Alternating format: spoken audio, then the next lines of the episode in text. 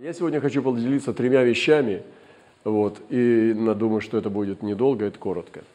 Первая вещь, которой я хочу поделиться, это то, что у нас должна быть вера общая. И есть такое понятие, как вера твоя спасла тебя. Есть вера моя.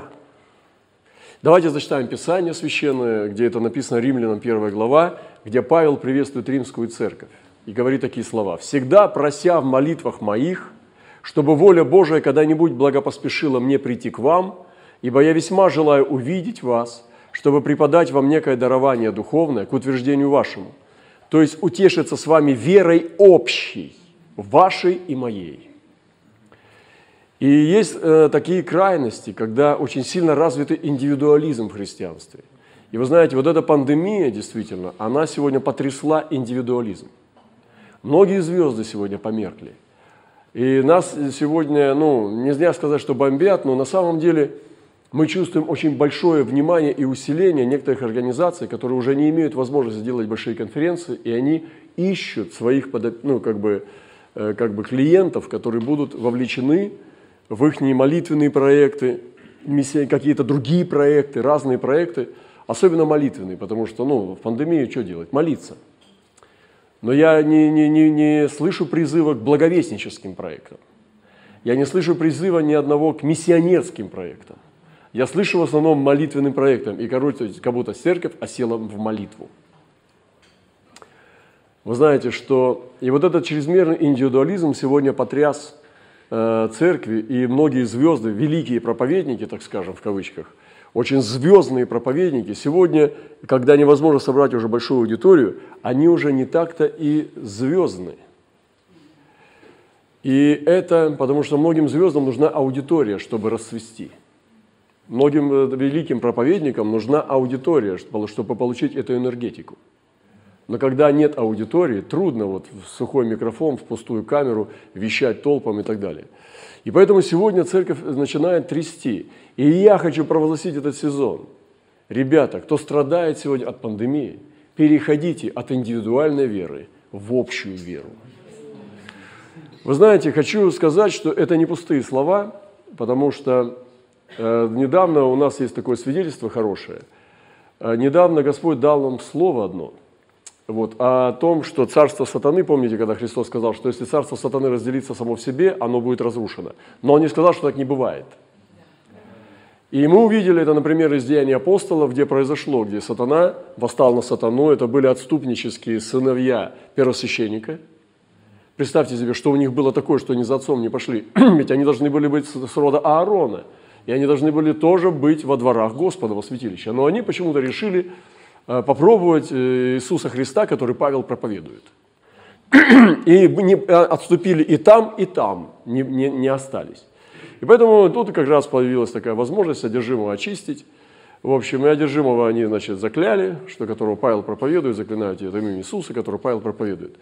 Он взял над ними верх, такую власть, что разорвал одежды, выгнал их там и по улице гонял голыми. Значит, это стало известно, и все признаки пробуждения пришли.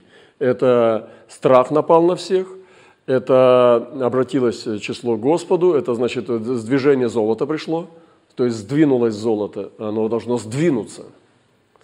То есть э, э, царь оккультист, оккультизма, царь сатаны, Мефистофель, он потерял свое влияние в домах, потому что книги ушли из домов. книги ушли из домов, значит, влияние ушло его из домов. Люди перестали заглядывать в эти книги, они сожгли их публично. Это был позор для сатаны. Для Мефистофеля это позор. И таким образом началось движение пробуждения. Да? Мы говорили об этом вопросе, и когда церковь имеет индивидуальную веру, пастырь, там все ждут от пастыря слова. Или когда вот у одного, там у двух только сильная вера, а остальные все как бы без, безликие, да, то тогда э, и этот человек и будет только двигаться. Но я хочу желать вам всем, дорогие братья и сестры, перетекать, вот, чтобы иметь баланс из своей веры. Вот, и Павел говорит, чтобы поделиться общей верой моею и вашей, чтобы можно было делиться этой верой, чтобы имели общую веру, чтобы в вашу церковь можно было попасть и посмотреть на вас и сказать, да, вот у этих людей вера общая. Здесь не супер пастырь, здесь не супер лидеры, какая-нибудь Изавель там и так далее. Здесь общая вера. И вот этого мы желаем вам сегодня. То есть единство против чрезмерного индивидуализма. Когда такие инди... собрания индивидуалов. Нет, мы рабы Господни, и мы вместе. Поэтому мы чувствуем очень сильно. Это происходит через наделение кровью Христа, через откровение о крови, и это сильное наделение в откровении единства тела Христа. А кровь двигается в теле. И таким образом высвобождаются и дары. И наши братья и сестры, вот сегодня только мы слушали свидетельство сестры, как она свидетельствовала там этой волшебницы, как ее звали там, ну я имею в виду, Афина, Афина, как ее звание? Богиня. Ясновидящая Афина. Вот она к ней пришла, и, это, и эту Афину наставляла. Я говорю сейчас, э, тебе на, на самом деле ты учитель, потому что она так вела себя с этой Афиной, что она на самом деле учителем была для нее. Иисус Господь! Аллилуйя! Почему? Потому что у нас общая вера. Я уверен, что из братьев и сестер моих, которые в единстве двигаются, любой из них пойдет и свободно сделает эту работу. Почему? Потому что у нас вера общая. Это то же самое, чтобы я пошел, или мой брат, или сестра, и у нас общая вера. Мы уравнены, у нас есть уравнивание в единстве тела, и мы цепляем слово, и очень быстро на него реагируем. Пока еще в Питере его только получил и высвободил, я уже в течение получаса спланировал и высвободил многие стратегии, как это все будем делать, и в течение часа получил стратегии, как мы будем это делать, когда все салоны города мы прочешем и вычистим. Иисус Господь. Поэтому я так вижу иногда печальные лица, потому что страшновато идти, не хочется, не верится, а вдруг не сбудется. И вот мы как бы так чувствуем, что немножко приунывают некоторые братья и сестры, вот, когда слушают такое слово. Потому что не хочется идти колдунам. Себя бы почистить, себя бы спасти. Иисус Господь. Итак, Вторая вещь, которой я хочу поделиться, второй кусочек хлеба, это что Иисус сказал ему в ответ. Это написано в Иоанна 13 главе, послушайте. Что я делаю, теперь ты не знаешь. Это он сказал Петру, когда пришел омывать ему ноги, и тот не дал ему сначала. А уразумеешь после. Я хочу сказать вам просто такую вещь пророческую. Она больше подходит не к тому, чтобы я сейчас вам разложил учение. Это просто пророческое слово, которое вы должны поймать своим духом. Что Иисус делает что-то сейчас, теперь такое в твоей жизни, чего ты не знаешь. Сейчас ты это не знаешь. Во-первых, я хочу сказать, что Иисус делает. Он прямо сейчас делает. У него нет этого перерыва. Коронавирус вообще, про коронавирус даже такого слова нету в этом, в Библии. Ничего не сказано. Сказаны пророчества о том, что Он вмещается туда. Но Иисус делает, Он продолжает делать, Он никогда не останавливается на планете. А церковь почему-то останавливается – Итак, если Он делает, Он сказал, Отец мой да ныне делает, и я делаю. А если Иисус делает, значит и я должен делать. Он сказал, Отец мой да ныне делает, и я делаю. А если Иисус делает, то я должен делать. Поэтому делает Отец, Сын и Святой Дух, они делают. И я должен делать. И сегодня каждый верующий человек, брат и сестра, он должен находиться в труде. В труде ради Господа. Иисус делает теперь. Но что Он делает теперь? Я задаю тебе вопрос. Вопрос непростой. Что делает Иисус сегодня э, в твоем городе? Что делает Иисус сейчас в твоей церкви? Что Он желает делать, чтобы делать через тебя? А что Он делает теперь такое, что я уразумею только позже? И особенно, э, ну, очень сложный вопрос – на него ответить, почему он допускает особенно вопросы о страданиях. Нам очень сложно разбираться в страданиях, потому что страдание – это боль. Очень сложно во время боли ясно думать, и очень сложно во время боли ну, объективно рассматривать все, как бы, ну, свое положение, потому что боль связана с наказаниями, с судами, со страданиями и так далее. И ты, тебе очень сложно объективно смотреть на причины этой боли. Даже Иов сам, его боль глушила здравый разум, и он говорил даже какие-то вещи, которые омрачали проведение, словами без смысла, как сказал Бог. Но очень сложно, когда ты находишься в периоде страданий, понять, что Иисус делает. Что Иисус делает такое, что я уразумею после? Что Он после всего даст мне понимание – и вот Иова мне нравятся слова, которые записаны в 23 главе, он говорит такое. «Но вот я иду вперед, и нет его. Назад, и не нахожу его. Делает ли он что-то на левой стороне? Я не вижу. Скрывается ли на правой? Я не усматриваю. Представляете состояние? То есть впереди нету, назад не нахожу, на левой стороне не вижу, на правой не усматриваю но Он знает путь мой. Пусть испытает меня. Выйду, как золото. Нога моя твердо держится стези Его. Пути Его я хранил и не уклонялся. То есть это выбор человека, который не чувствует Бога, который не знает, что Бог делает сейчас с ним, но он выбирает идти по вере. Я думаю, что еще одна из вещей, которую я бы хотел добавить здесь, это то, что мы иногда, ну, на самом деле, сильно истерикуем, очень сильно, ну, проводим, как бы у нас такая культура истерики. Я хочу, ну, чтобы вы поняли, о чем я говорил, никто не, не пожалуйста, не, не, не огорчайтесь, я никого не имею в виду. Но кто-то даже сказал, зачем я буду искать вот так вот истерично его, если я не потерян? Я вообще тоже не потерялся, чтобы искать в истерике. Я вообще-то нашелся во Христе. И мне бы сказали, так, э, брат, иди ищи, ищи Рьяна. И сейчас я бы тогда побежал бы и стал бы Рьяна искать. Сейчас я бы так не делал. Я бы сказал, а что, я потерялся, что ли? Я его нашел. Ищите во время благопотребное, во время, когда можно найти его. Но я-то нашел. Я знаю, где он. Мне не надо сегодня истериковать, чтобы молиться в истерике. И вот это вот, этот, ну, как бы ложный надрыв душевный, это является такая религиозная культура уже.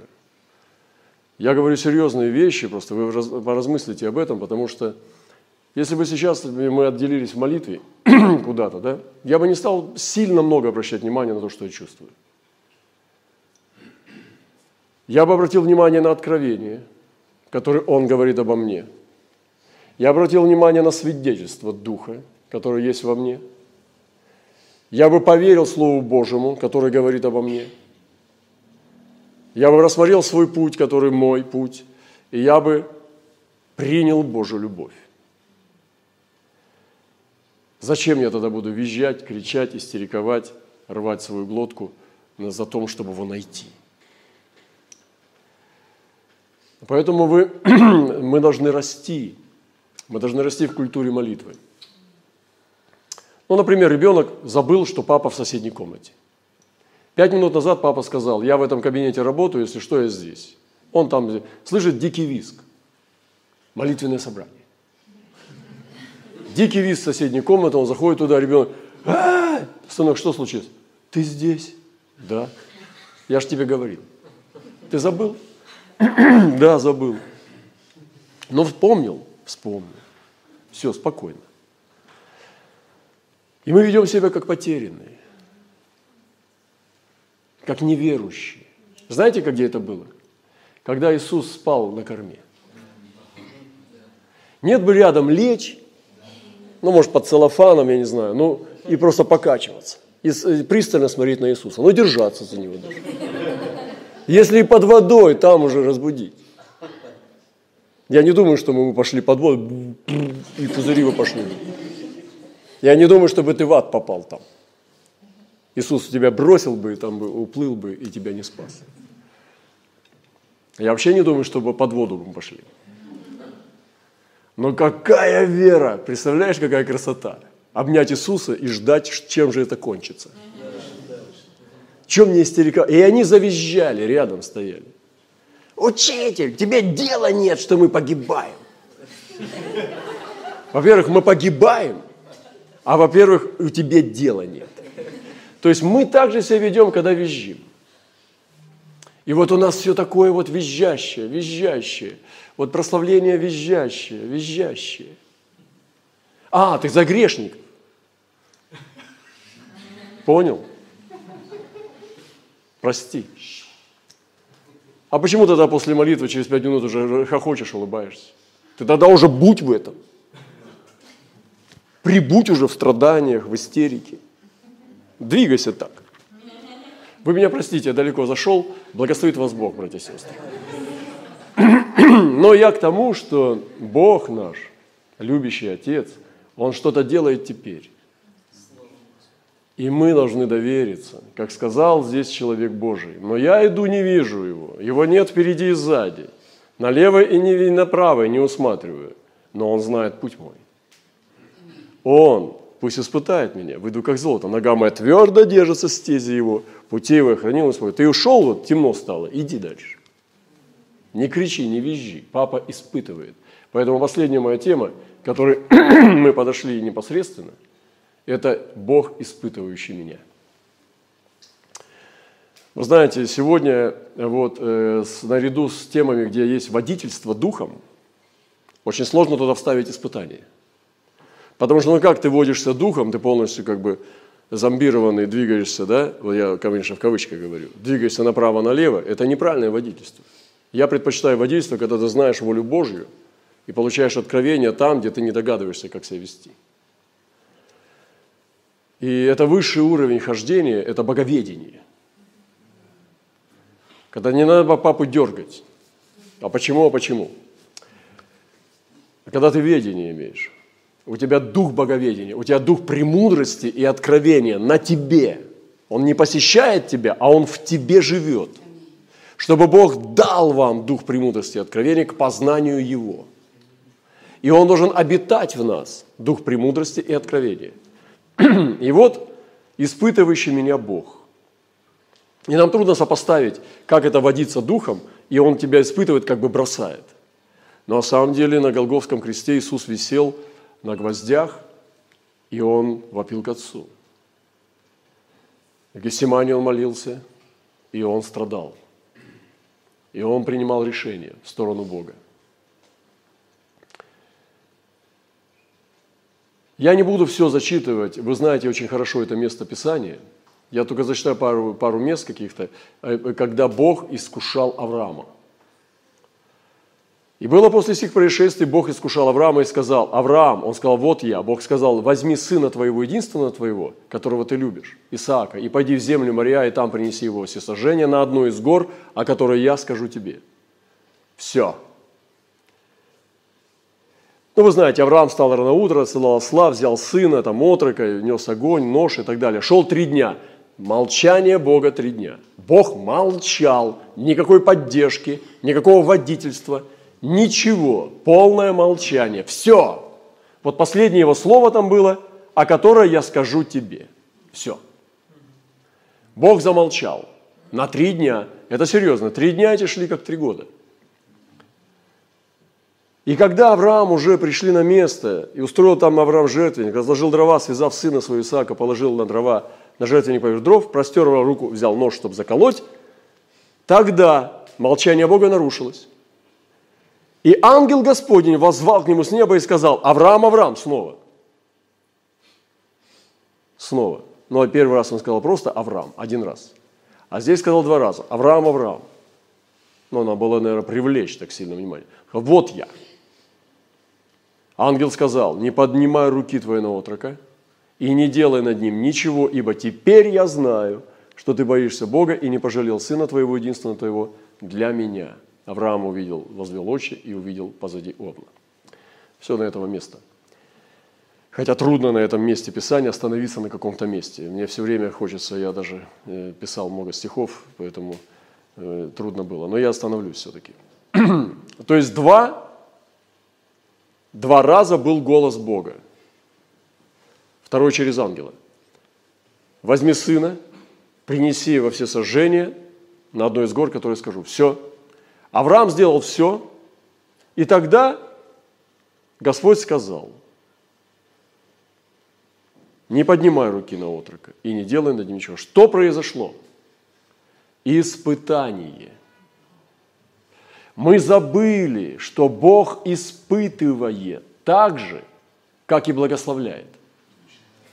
Мы забыли, что Бог нас проверяет. Он не только нас благословляет или наказывает, или ведет и дает нам дары, употребляет, Он также нас оставляет, в кавычках, чтобы испытать. И если мы не будем этого понимать, мы будем в неведении во многих ситуациях нашей жизни, когда мы не будем знать, что Он делает сейчас – Поэтому Иисус сказал, сейчас ты не знаешь, что я делаю, но после этого ты уразумеешь.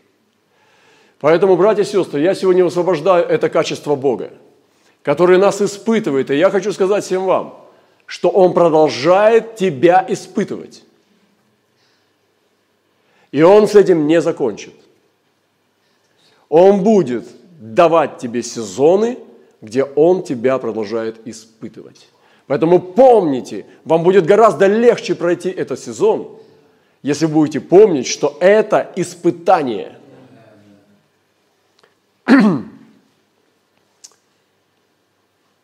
Почему Бог испытывает?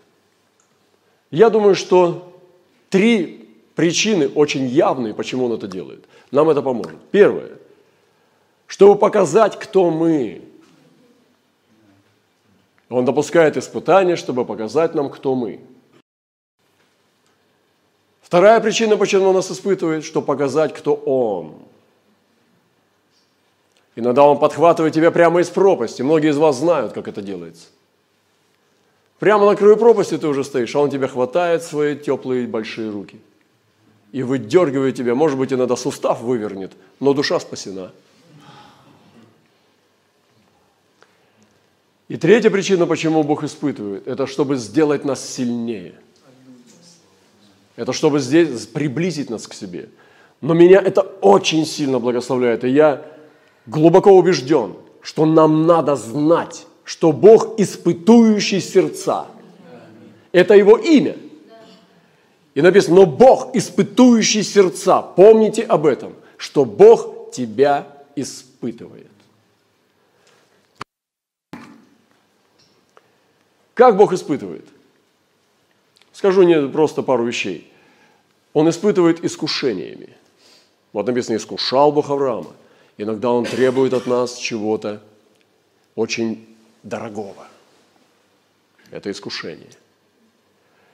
Хорошо, когда ты сразу получив, сразу распрощался. Но это боевые искусства духа. Прежде чем что ты уже получаешь, а ты заранее распрощался, думаешь, а если я это потеряю? Слава Богу. И тогда берешь. Вот научитесь так делать, вы не будете страдать. И не будете терять честь и достоинство, когда будете терять. Это касается всего, даже самого дорогого, что у тебя есть на свете, даже детей. Ой-ой-ой, брат, ты не заходи в эту, в эту, в эту, э, за эту черту. Не травмируй меня. Иисус травмировал первый. Кто не возненавидит, тот не будет иметь чести – Иисус с этого начал Евангелие, в начальных главах каждого Евангелия. Поэтому это боевое искусство Духа, когда Он делает нам искушение. Никто не говорит, что Бог искушает, потому что я не про грех говорю. Бог не искушается грехом, сам не искушает никого. Здесь сказано о грехе. Но то, что Он испытывает, испытывающие сердца, это правда. Слава Богу за это. Господь, и как говорит этот пророк, помните, этот, э, что он сказал, этот прекрасный человек Иов, он сказал, пусть испытает меня, выйду как золото. Ого, это серьезно. Не молитесь так, пока вы не готовы. Следующее, он испытывает нас травмами, разными, физические, душевные, ну все это касается, конечно, духа, травмируется дух, и ты как бы можешь получать определенные страдания. Вот. И в страданиях воспевать псалмы, прославлять, благодарить, это тоже испытание. Вот сразу человек, там все, проповедник, великий, там пастырь или кто там, епископ, испытание получил и давай роптать. И ропот, и ропот. Я однажды встречался с одним епископом. Лучше бы я не встречался. Я пришел к нему под старый след, я думал, почерпнул. А потом, когда я уходил, я подумал, я бы не хотел больше сюда приходить, потому что он жаловался. Я не хочу ничего плохо на него сказать, он уже в вечности. Но то, что было, это только жалобы. И что было болезни, что было то и то и то. Братья и сестры, как приятно видеть человека с болью, который благодушествует. Я, конечно, ничего не хочу сказать, потому что каждый из нас понесет на себе свое бремя. Каждый за себя ответит. Но как приятно быть с тем человеком, который благодушествует в страданиях, и как неприятно быть человеком, который все время ропщет. Аллилуйя! Аллилуйя! Слава нашему Господу! Как Бог нас испытывает еще? Временем. Ну, большой срок. Получить большой срок испытаний от Господа. И временем тоже испытание серьезное. Сначала немножко больно, но долго. Некоторые предпочитают, тебе что бы Господь сказал? Вот чуть-чуть больно, но долго – или же сильно больно, но быстро. Так он говорил Давиду. Какое наказание избрать?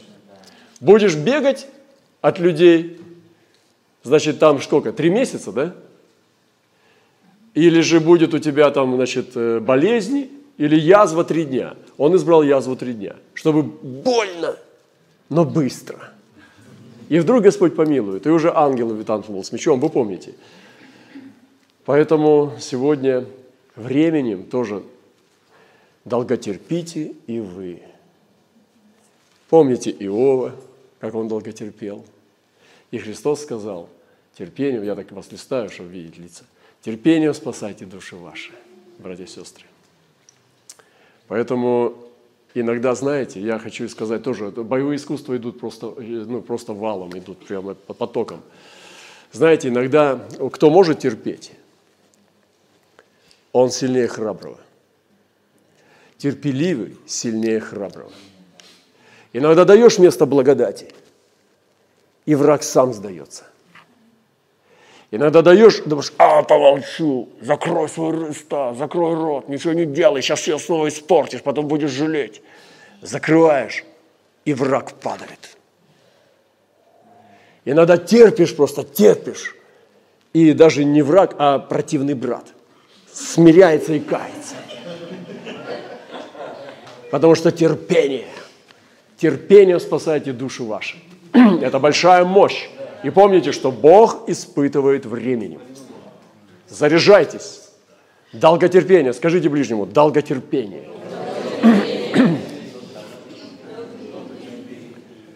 Также Бог испытывает запутанными ситуациями. Очень сложно распутать так за, за, за, за, запудрено, за, завернуто, зашито и завязано и подогнано, что невозможно распутать. Даже очень опытные священники встречают такой узел и не могут распутать, только рубить. И иногда бывает такая ситуация, что очень сложно разобраться. Конечно, священник, пророк должен разобраться. Просто священник не может. Были ситуации, когда родословная Израиля не была подтверждена документами другими, дополнительными. И поэтому они ждали, пока восстанет другой, великий священник, чтобы разобраться, войти ли этому народу, в Нееме это было, войти ли в родословную Израиля. Кто такой великий священник? Это пророк, который скажет от Бога, этот от меня, а этот нет. И поэтому сегодня священники должны быть пророками. Пастыря должны иметь пророческое помазание и пророческий дар – и таким образом священник-пророк сможет разрешить, чтобы показать волю Божию. Но мы должны понимать, что иногда Помните, как сказано в Большой Библии, там, в полной, неканонической, что если хочешь, сын мой, служить Господу от чистого сердца, я так скажу своими словами, то приготовь свое сердце к искушениям. Всякий, кто хочет полностью предаться на служение Господу, приготовь свое сердце к искушениям, потому что они неминуемы. И есть такая тема, как превратности судьбы. Тебе очень сложно разобраться, почему Бог это допустил. Как с этим разобраться вообще? Как теперь быть? Потому что такая ситуация запутанная, что невозможно вообще ничего даже предпринять, потому что ты не знаешь, что тебе делать. Я думаю, каждый из вас понимает, о чем я говорю. В той или иной степени у нас могли быть эти ситуации. Но помните, что Бог испытывает. Останешься ли ты, не понимая, верным? Останешься ты, приткнувшись, там, соблазнившись, или сам от себя, не вынося? Останешься ли ты на пути с Господом? Поэтому Иов об этом именно говорит. Моя нога твердо держится стези его. Пути его охранил и не уклонился. Выйду, как золото.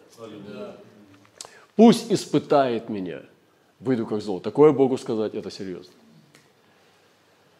И последнее, что я скажу, это Бог испытывает благословениями.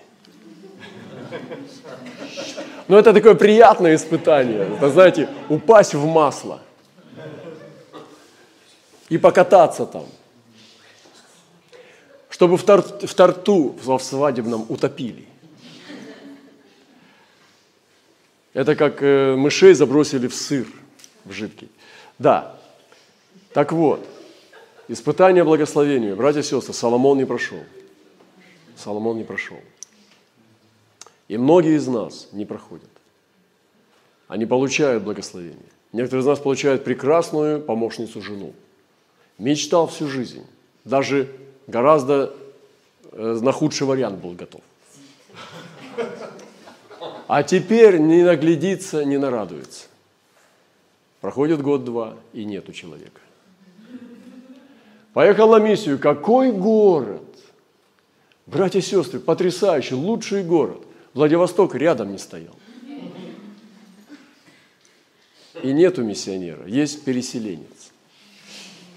Мы видим переселенца, но не миссионера. И есть испытание благословения, дети – Какое благословение, но потом становится раб детей. Есть бизнес. И потом, когда начинаются нули увеличиваться, нету человека, есть бизнесмен. Я не буду сейчас касаться этих примеров, вы сами их прекрасно знаете. Но помните, что благословения, которые на вас приходят, об этом проповедники не проповедуют. Они проповедуют нас так, чтобы мы гнались за ними, чтобы мы преследовали благословения. Но помните, что для некоторых эти благословения становятся проклятиями. Если ты не будешь воспринимать благословения как испытание, они могут тебя съесть и потопить. Поэтому помните, что все, что ты не отдашь Иисусу, рискует стать идолом. Даже бизнес, дети, твое здоровье, твое тело, все, что ты не отдашь Иисусу, рискует стать идолом. И теперь проверь, положишь ли ты своего Исаака, как сделал Авраам, или нет. Поэтому сегодня я хочу вместе с Иовом сказать эти слова, чтобы он испытал нас, и он испытывает. И я сегодня хочу высвободить это на церковь, на братство. Помните, что Бог нас испытывает. И это качество Бога, оно не популярное, но оно Ему присуще, оно всегда рабочее. И то, что Он делает теперь, ты узнаешь если поймешь, что Он тебя испытывает. Аллилуйя!